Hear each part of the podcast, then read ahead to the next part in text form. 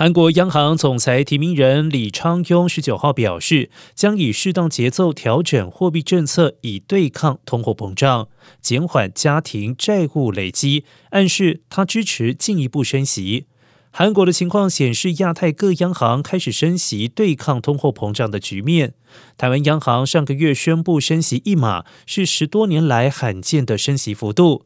新西兰央行本月二十三号更是一举升息两码，升息幅度之大，超出市场预期。